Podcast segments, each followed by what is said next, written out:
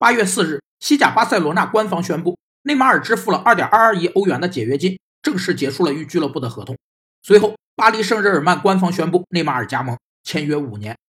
人才在组织内有与产品类似的生命周期，人才生命周期分为引入、成长、成熟和衰退四个阶段。在引入期，人才冲劲大，有热情，此时组织要发掘人才特点，做到人尽其才。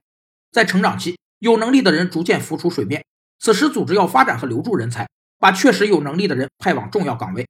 在成熟期，有能力的人逐步成为领导，此时组织要保证薪资待遇，留心人才动向，一旦辞职要尽量挽留。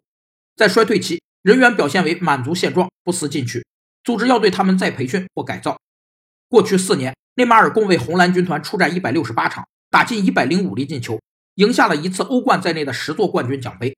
但诺坎普的领袖只是梅西，内马尔想要获得应有的认可，只能另立山头。